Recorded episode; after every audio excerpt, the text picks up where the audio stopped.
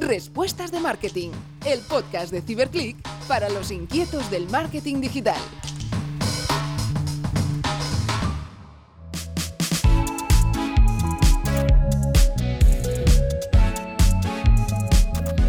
Hola a todos y bienvenidos a Respuestas de Marketing.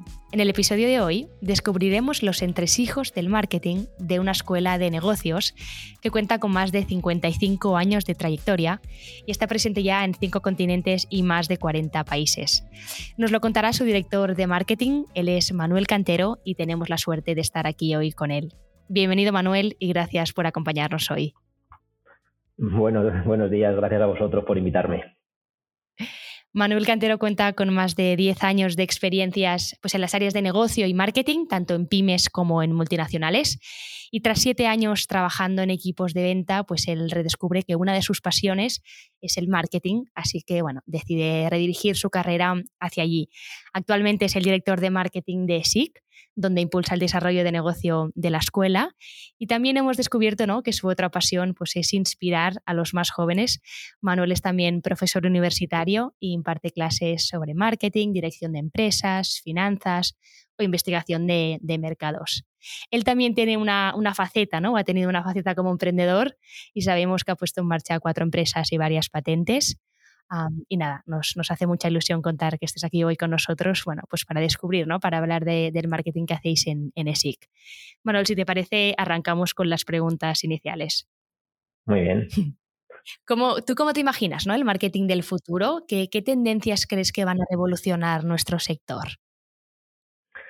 A ver, hablar del futuro es realmente complicado, ¿no? Y sobre todo en, en, temas de marketing por la velocidad, por la velocidad a la que va, ¿no?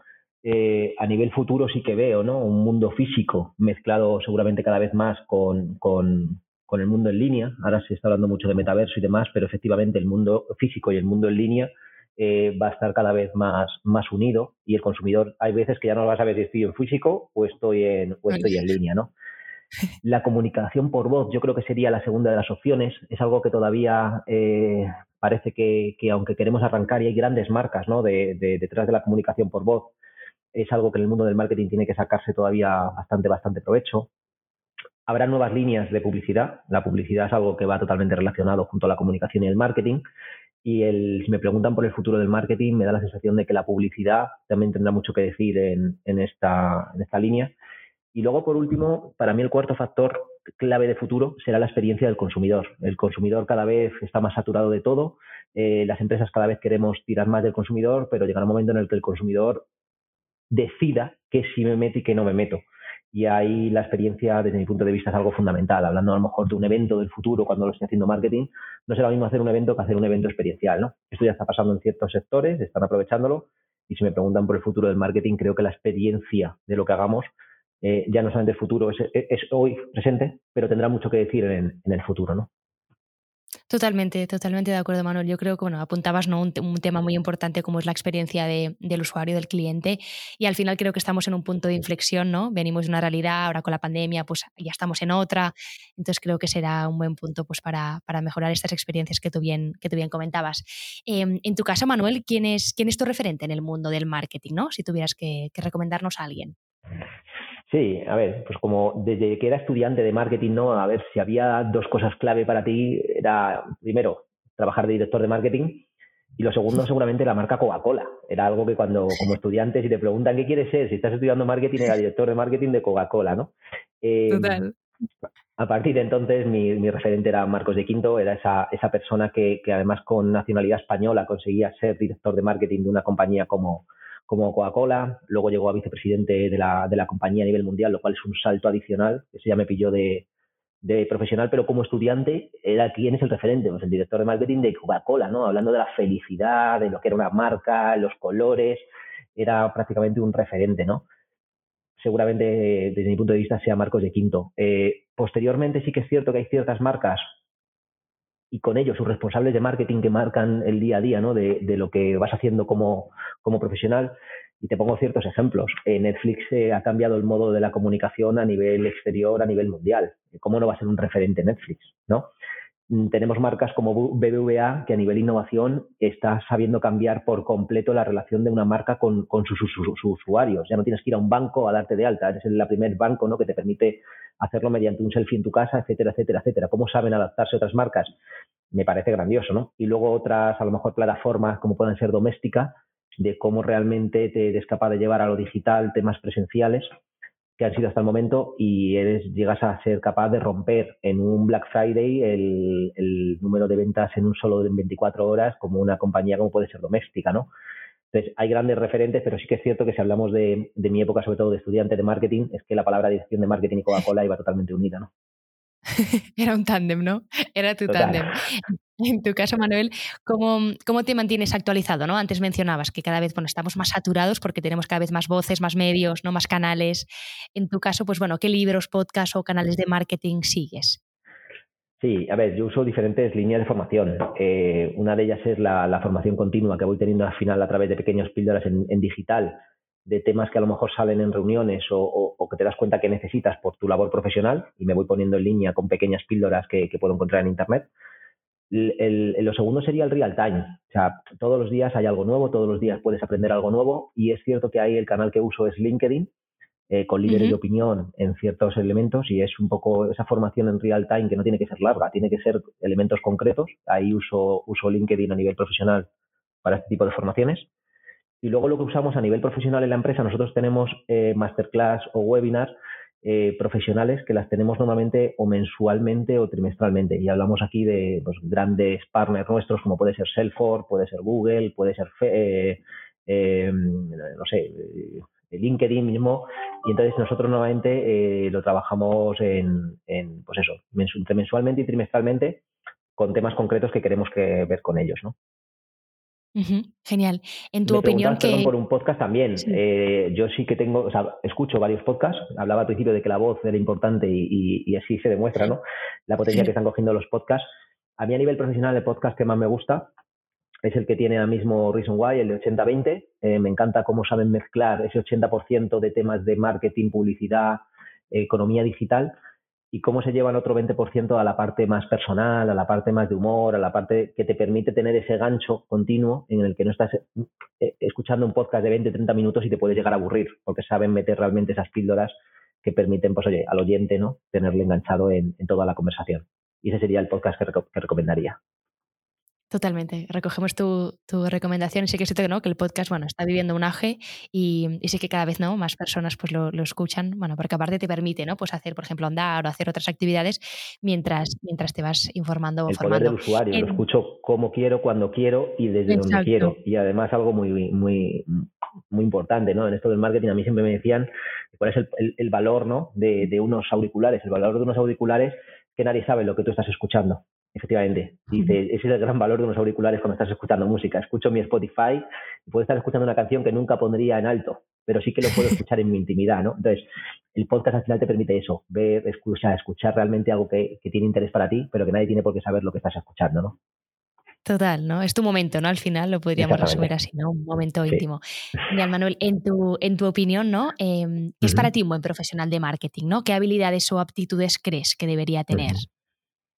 Sí, a ver, el, profesional del marketing es alguien que tiene que estar totalmente actualizado. Al principio decíamos que el marketing es algo que evoluciona, que se habla de futuro. Pues el, marketing digital eh, es un cohete yendo a la luna, o sea, es una velocidad que no somos capaces de, parar por la evolución que está teniendo. Un profesional que tiene que tener, eh, tiene que ser una persona realmente para mí eh, analítica, tiene que tener una visión estratégica, no solamente la parte operativa o táctica eh, estar al día en las últimas tendencias, pero también en las últimas restricciones. No solamente está de tengo nuevas ideas, sino decir también conozco las limitaciones del mercado digital y por lo tanto el marketing digital no vale todo. Hay que conocer esas limitaciones, seguramente legales, técnicas y demás, para que realmente este profesional no solamente venga con ideas. El marketing digital no va de nuevas ideas, nuevos canales. Es también saber sacarle provecho a esas limitaciones que te pueden suponer que das un paso adelante y te metes un paso atrás porque tienes una multa. Entonces, en, esa situación es importante que sean profesionales que estén tecnificados y que sean capaces, desde mi punto de vista, de ser, sacarse certificaciones. La certificación es algo que ya no solamente es que te enseñan, sino que te enseñan muchas veces a hacer. Y el saber hacer al final es lo que un profesional del marketing viene necesitando. No necesitamos a alguien que nos diga qué es un e-commerce. prácticamente todo el mundo que trabaja en marketing digital sabe lo que es un e-commerce. Pero ahora bien, si tú estás certificado lanzando una página, lanzando un e-commerce, ya sabes poner en marcha un e-commerce. Y a partir de poner en marcha un e-commerce, ya esa certificación para mí sí que tendría un gran valor, ¿no? Totalmente, totalmente. Es el saber hacer, ¿no? La, teoría creo que todo el mundo lo sabe, ¿no? Aparte con tanta información que tenemos ahora, a nivel teórico creo que todos, todos dominamos, pero bueno, luego bajarlo, ¿no? Al terreno práctico y, poderlo implementar, pues eso ya es más, más complicado. Antes hemos mencionado, ¿no? Que tú inicias tu trayectoria profesional pues en el mundo de las ventas y tras unos años rediriges tu carrera hacia el mundo del marketing. ¿Qué te impulsa a hacer este movimiento, ¿no? ¿Cómo surge? Sí, a ver, eh, surge tarde. Yo decido empezar mi carrera universitaria con 25 años, por lo tanto no soy un perfil de que con 18 años empezara la, carrera universitaria, como puede ser la gente ¿no? que termina el bachillerato y termina la, selectividad o la EBAU. Yo fui un perfil que estuve hasta los 25 años trabajando en departamentos comerciales o en, empresas propias, como decías eh, al principio. ¿no? Me daba cuenta que al final las ventas todo el mundo hacía o gestionaba las ventas de la misma manera. Eh, yo soy un perfil bastante inquieto y en aquel momento, con desde los 20 hasta los 25 más o menos, sí me daba cuenta de que usando estrategias diferentes podías vender mucho más que la gente que estaba usando las estrategias comunes en venta en aquella época. ¿no? Esto hablamos hace, claro, eh, prácticamente 13, 15, 13 años. Eh, todo el mundo hacía exactamente igual y yo lo que proponía siempre era cómo hacer las cosas de manera distinta para mejorar los resultados. Eh, eh, claro, en el momento que planteaba yo cosas de estas, en aquella época mm, se veía de manera rara. no vas a vender como los demás. no, no, no voy a vender como los demás, voy a vender más que los demás haciendo cosas distintas. La relación que yo tenía con mis clientes, yo le dedicaba más tiempo a los clientes de lo que mis, las empresas en las que yo trabajaba me permitían. Pero yo les explicaba que si mantienes una relación con un cliente, es que este cliente me trae otro cliente y que si monto una página web, yo no busco clientes, los clientes me buscan a mí. Claro, esto hace 15 años, pues se escuchaba y se entendía por alguien que no estaba en marketing, eh, era difícil explicarlo, pero yo sabía que eso me daba muy buenos resultados y, así estaba ocurriendo en las empresas, ¿no? Entonces, a la larga me di cuenta de que todo eso al final era la relación con los clientes, el win-to-win, etcétera, etcétera, y que todo eso venía enmarcado dentro del marketing. Entonces, poco a poco me fui informando dónde me podía formar con esa edad, qué podía estudiar, que si era mejor una carrera, un máster y demás, y decidí dar el paso al mundo del marketing, que realmente era el que me encantaba, ¿no?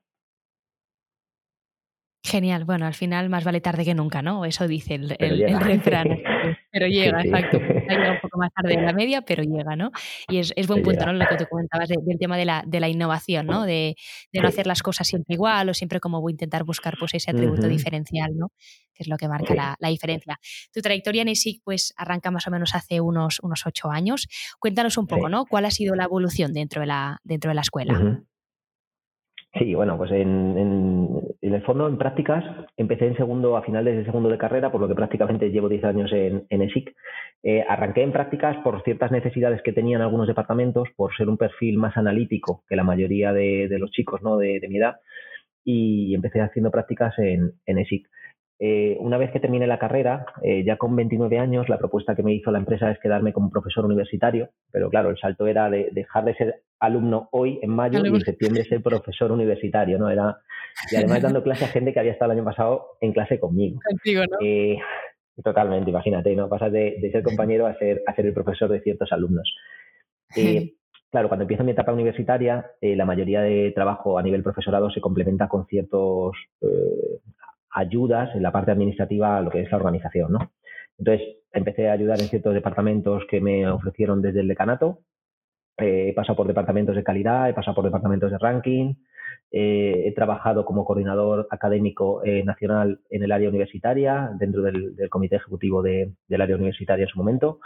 Y, una vez que tuve estas estos tres pasos ¿no? de calidad, ranking y, y comité académico a nivel universitario en la parte de coordinador, eh, es cuando la empresa me propuso dar el paso al, área de admisiones, a la dirección universitaria de lo que sería el departamento de admisiones, y allí recuperé lo que yo venía haciendo previamente en el tema de las ventas, pero ya con un foco importante en marketing. Yo me daba cuenta que ya podía tomar decisiones dentro de la parte de ventas estratégicamente muy alineadas con marketing, que era realmente lo que yo quería hacer. Yo no quería volver al mundo comercial solo por la fase comercial, ya esa fase yo creo que la había vivido, la había pasado pero el poder tomar decisiones estratégicas en un área como el área universitaria, ¿no? con los chicos que, pasaban a, la carrera universitaria y tomando decisiones en el área de marketing, a mí sí era algo que me enganchaba y, ahí empecé por la parte universitaria, tuvimos muy buenos resultados, eh, dimos el salto a la parte de máster y posgrado que fue la segunda, la segunda área que cogí. Eso ya se consideró desarrollo de negocio, ¿no? Porque ya estábamos directamente dirigiendo el desarrollo de negocio en diferentes unidades dentro de la escuela. Y de ahí a los pocos meses pasé a coger la dirección de marketing, que ya engloba la dirección de marketing y la parte mm. de impulso de desarrollo de negocio. Es un poco mi, paso en estos 10 años que llevo en, la empresa. Se dicen rápido, pero bueno, ya es tiempo, ¿eh? 10 años es, tiempo, en la misma compañía. Em, bueno, yo antes hemos estado, hemos estado leyendo ¿no? que sí, pues durante estos dos, últimos años, sobre todo, ha logrado hitos muy importantes, ¿no? como son pues, el lanzamiento de, una universidad, ¿no? de SIG University, el tema de los ciclos formativos también de grado superior y un nuevo campus en Madrid, bueno, por, citar algunos. ¿no? Y yo te quería preguntar, Manuel, un poco hacia dónde va la escuela, ¿no? ¿Cuál es el rumbo que queréis que, tome la, marca? Sí, pues a ver, eh, lo has definido perfectamente. Hemos pasado de ser una escuela de negocios eh, a de repente tener nuevas unidades como puede ser ser una universidad privada en Madrid. Hay empresas que solo son una universidad privada. Nosotros mantenemos nuestra escuela de negocios que teníamos antes. Em, somos ahora una nueva universidad privada en la Comunidad de Madrid y además eh, eh, impulsamos ¿no? el lanzamiento de lo que sería toda la parte de los ciclos formativos de grado superior, no solo en Madrid, sino en otros territorios en los que estamos. ¿Cuál es la evolución que ha tenido la marca? Pues hemos pasado de ser un todo, que sería la escuela de negocios de antes, a eso hoy ser una parte, ser una parte, lo que antes éramos un todo, hoy es una parte de todo lo que somos. Como marca, en los últimos 500 días la evolución de la empresa yo creo que ha sido un auténtico cohete. A todo esto que nos comentas eh, también se suma, ¿no? Que hemos lanzado SIG Medellín, un nuevo campus internacional en Colombia, eh, también como con la nueva marca y que en un momento dado eh, redefinimos toda la formación a empresas en el que pasamos a, denominar Corporate Education, ¿no? pasando de Executive Education que éramos anteriormente. Entonces, eh, sí que está la tormenta perfecta. Estamos en un momento de muchísimo cambio, eh, pero queriendo seguir apostando muchísimo por la educación superior. Si quiere ser un, elemento ¿no? relevante dentro de, de, este, de esta tormenta que hablamos de la educación, en el que además sabemos que hay pues hay mucho, mucho, mucha empresa ¿no? que está comprando otras empresas. Nosotros queremos seguir siendo, queremos seguir siendo lo que somos, pero diferenciándonos seguramente del resto, del resto en, en, lo que es nuestra esencia. ESIC sigue diciendo que todo lo que hacemos, cambiemos la marca, lancemos nuevas unidades, hay algo que no se toca y eso es el propósito, ¿no? El propósito de la empresa. Nosotros al final lo que hacemos es eh, transformamos personas para hacer un mundo mejor. Eso es algo que es innegociable. Nuestro director general no lo repite continuamente. Puedes cambiar la marca, puedes lanzar nuevas carreras, nuevos másters, pero todo tiene que pasar por ese tamiz de decir, ¿pero lo estamos haciendo para transformar personas para hacer un mundo mejor o no? Y eso es algo que, muchas empresas a día de hoy no lo tienen. Tienen el dinero, tienen una apuesta diferente, pero no tienen a lo mejor ese propósito que nosotros tenemos tan marcado, ¿no? Y yo creo que todos los empleados eso es algo que nos repetimos continuamente y que creemos realmente en ello. Transformamos personas para hacer un mundo mejor. Totalmente, ¿no? Y el tema del propósito es muy buen punto. Justo ayer escuchaba, bueno, un podcast que hablaba de esto precisamente y que ahora, pues bueno, con tantos cambios, ¿no? Eh, y tanta evolución y tan, bueno, al final esta nueva realidad que hemos vivido, pues algunas empresas, ¿no? Se están, se están olvidando de, su propósito y es importante como, bueno, pero ¿por, qué hemos nacido, ¿no? Eh, ¿qué, es lo que nos mueve al final, ¿no? Y entonces en base a ello, pues, pues bueno, trazar las acciones o campañas pues que, se consideren en, en el momento ahora, Manuel, por ejemplo, como, como director de, marketing, ¿cuál dirías que es tu mayor reto, si tuvieras que citar uno? Solo uno, ¿no? Bueno, muy bien. Eh, un par, un par. El mayor reto que puede tener un director, de, un director de marketing en una empresa especializada en marketing, en el que todo el mundo sabe de marketing, seguramente sea el valor de la marca. Eh, el valor de la marca es fundamental en una empresa que tiene que ver con marketing, ¿no? Eh, seguramente todo el mundo puede opinar de la marca, eh, pero tenemos que ser capaces de entender que un año después de, hacer un rebranding, el rebranding no se termina. La marca, el valor de la marca tendrá todo el valor que nosotros seamos capaces como institución de seguir aportándole a esa marca.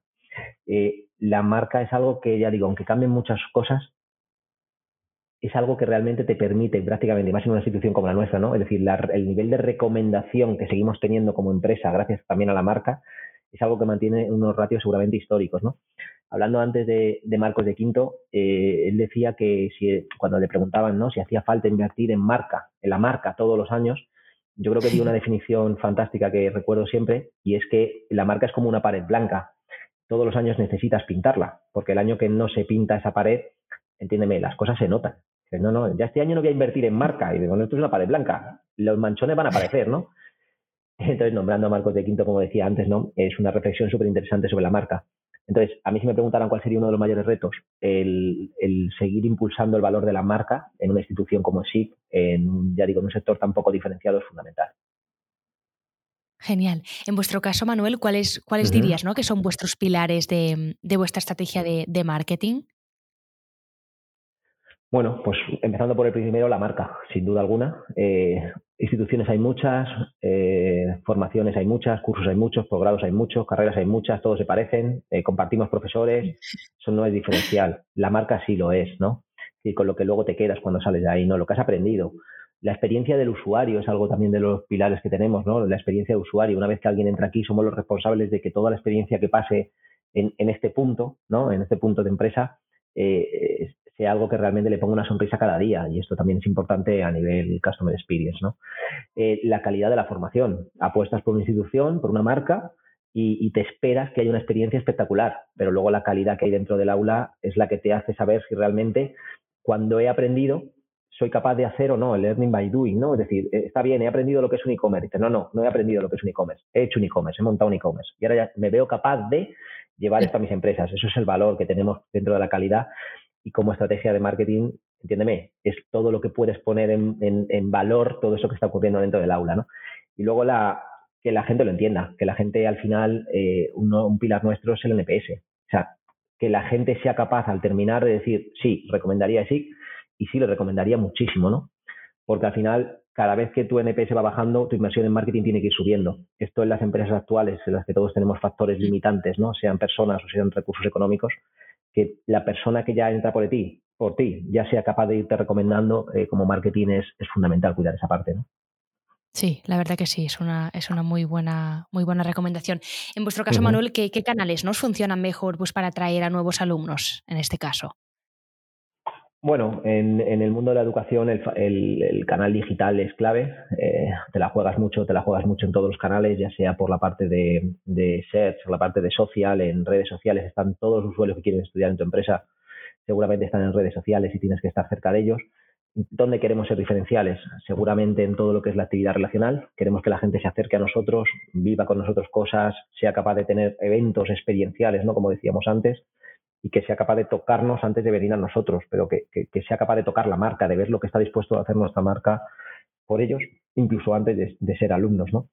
A nosotros también nos funciona muy bien la publicidad exterior, tenemos una marca, pues hombre, una vez que te has atrevido a hacer el cambio de la marca, eh, tienes que ser capaz de trasladar eso al mundo y la publicidad exterior es algo que también nos, nos trabajamos bastante, nos gusta y nos sentimos muy a gusto sacando la marca ¿no? a la calle al aire, ¿no? A, que respire, ¿no? a que respire. la marca. sí, sí, sí. Respire. ¿En, qué, acción o campaña estáis trabajando actualmente? No sé si podríais desvelarnos alguna cosita. Sí, ah, bueno, ahora mismo estamos en plena campaña de captación de alumnos ¿no? para el curso 2022-23 en el área universitaria. Eh, sabéis que ahora llegan los exámenes finales de lo que sería mayo, los chicos tienen la selectividad, tienen la EBAU a nivel nacional y estamos pues con toda la campaña eh, pre-EBAU, post-EBAU porque es un dato muy curioso que mucha gente toma la decisión de qué carrera elegir cuando termina el EBAU. Hasta entonces, muchas veces están tan centrados en, sus exámenes y en su actividad que no, que no prestan atención al tomar la decisión de qué, qué debería estudiar. ¿no? Entonces, estamos trabajando porque es un momento crítico. Los chicos, una vez que terminan el EBAU, se relajan y sí que hay realmente, pues nos vienen bastantes alumnos. A nivel máster, Estamos también en plena campaña, como es lógico, por el tema de que la formación online sí que es formación continua y estamos en un modelo prácticamente always on, pero la parte de máster empiezan ahora en mayo y la siguiente convocatoria ya es octubre, por lo que en un momento dado estamos en plena campaña ¿no? de, marketing y de captación para alumnos, tanto para mayo como para, para la convocatoria de octubre. ¿no?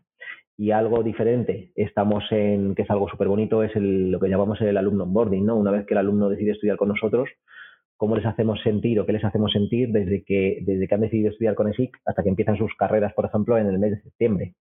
Pues ahora estamos elaborando toda la, toda la acción de alumno onboarding, que sería con estos alumnos de, de a nivel universitario, que tienen seis meses todavía por delante, ¿no? En algunos casos, y que sí tiene que estar presente en estos meses. No queremos tampoco dejarlo de lado, ¿no?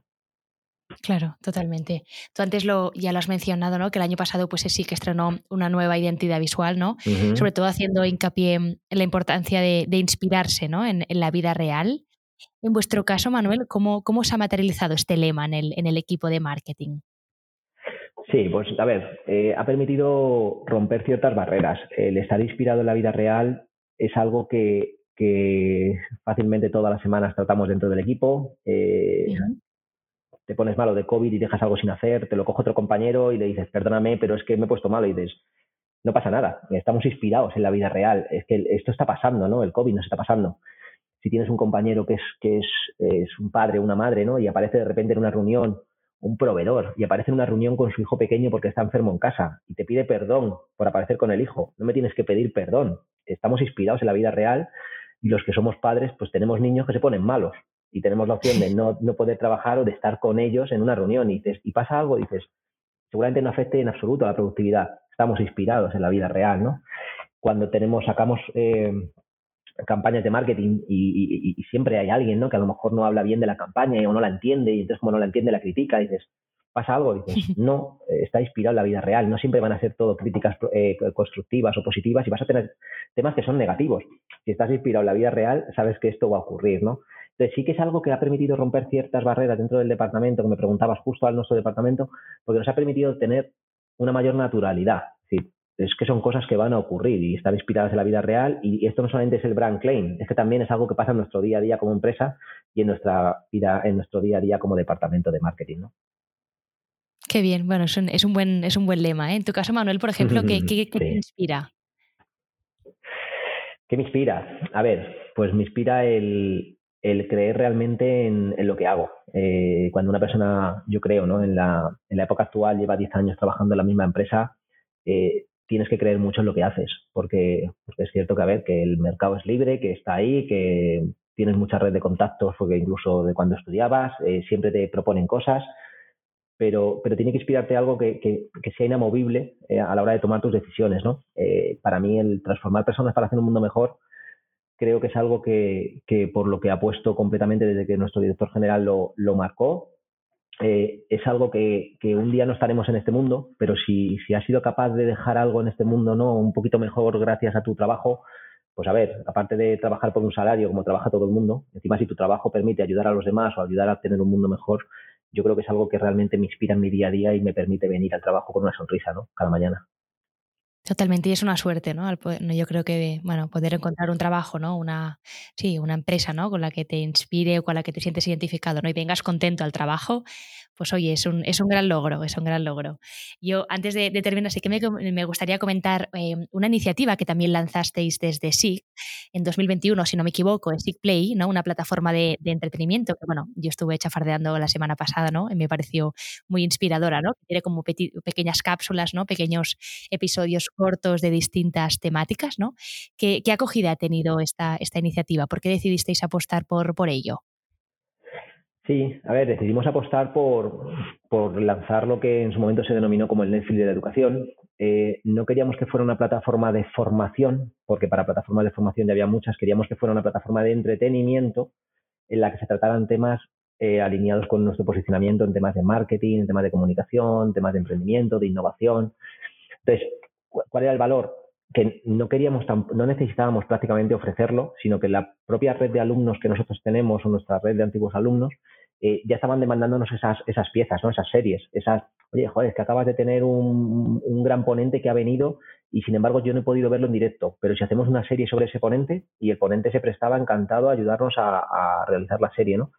Es algo que nos permite tener formación prácticamente de entretenimiento en real time. Antes te lo decía, a día de hoy hay elementos como que deben, todos los alumnos deberían estar metiéndose hoy y decir, oye, aparte de estar estudiando un máster, tendría que estar escuchando hablar de, yo qué sé, del Nova Analytics, o tendría que estar escuchando hablar de cómo va la protección de datos hoy en las empresas y cuáles son los problemas que están teniendo las instituciones, ¿no? En cuanto a temas legales.